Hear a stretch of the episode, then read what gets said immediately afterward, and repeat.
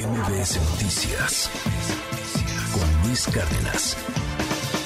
Alguien que también ha reaccionado y me ha llamado la atención es Santiago Tabuada. ¿Y por qué me llama la atención? Porque Santiago Tabuada, alcalde de Benito Juárez, quiere ser también jefe de gobierno aquí en la Ciudad de México. Ya se ha destapado en muchos espacios, ya lo ha dicho en sus mismas redes sociales y reaccionó sobre la marcha. Santiago, gracias por tomarme la comunicación. Muy buenos días, ¿cómo estás?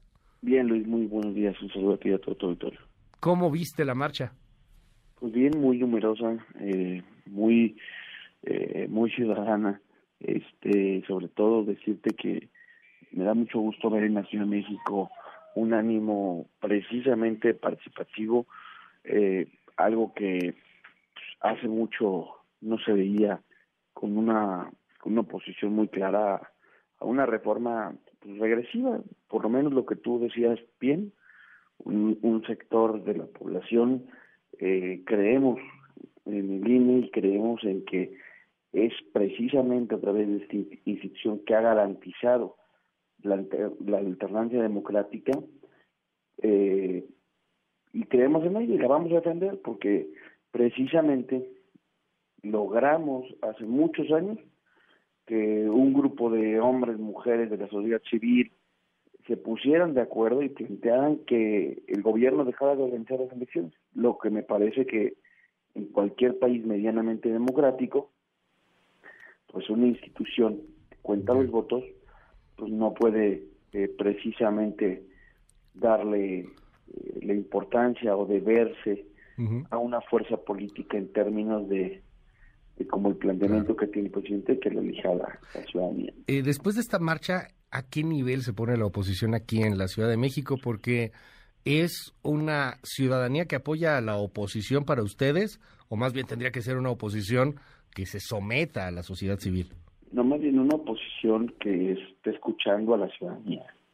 Yo, yo, lo que escuché en esa marcha, porque la caminé, fue precisamente, primero el que no se doblen, el que eh, júntense, el que únanse, el que hagan todos un frente hacia las ideas que, que pretenden regresarnos 20 años.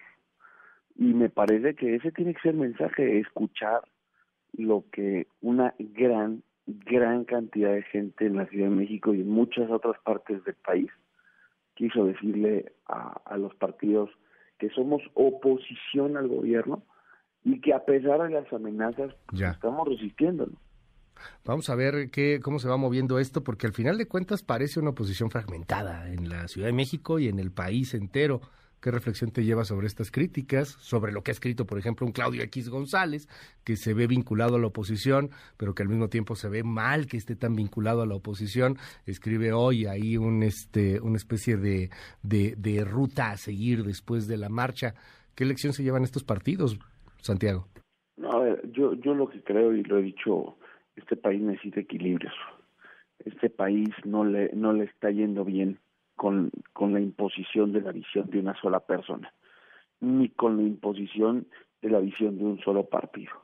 Este país está hoy muy mal en lo económico, eh, muy mal en lo social, muy mal en la seguridad, porque precisamente eh, están imponiendo la visión de una sola persona. No hay una discusión en el presupuesto, por ejemplo, no hay un replanteamiento sobre cómo se tiene que reactivar la economía, de cómo se tiene que manejar la salud, ya lo vimos en el COVID, precisamente porque eh, hoy existen, no existen condiciones equilibradas para poder este replantear algunas estrategias. A mí me parece, yo creo en los equilibrios del poder, yo creo en que precisamente la oposición tiene que tener ese, ese rol y, creo que es el gran el, gran mensaje que nos da ¿no? Eh, esa marcha en donde la gente lo que también quiere es que no se cometan excesos como esta reforma electoral que plantea el presidente. Mil gracias, Santiago Tabuada. Oye, ¿presentas tu informe, por cierto, en estos días?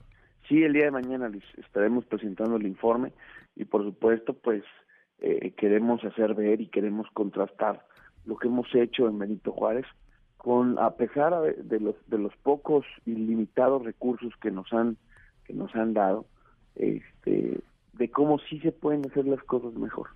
De cómo eh, apoyados con la sociedad civil, apoyados con el sector empresarial, sin verlos a ellos como enemigos, eh, hemos podido hacer cosas muy interesantes, Benito Juárez, que dicho sea de paso, pues nos ponen como el mejor lugar para vivir de la ciudad. Vamos a estar ahí atentos. Gracias. Es Santiago Taguada, es el alcalde en Benito Juárez. Muy buenos días, Santiago. Gracias, Luis. Buenos días. MBS Noticias con Luis Cárdenas.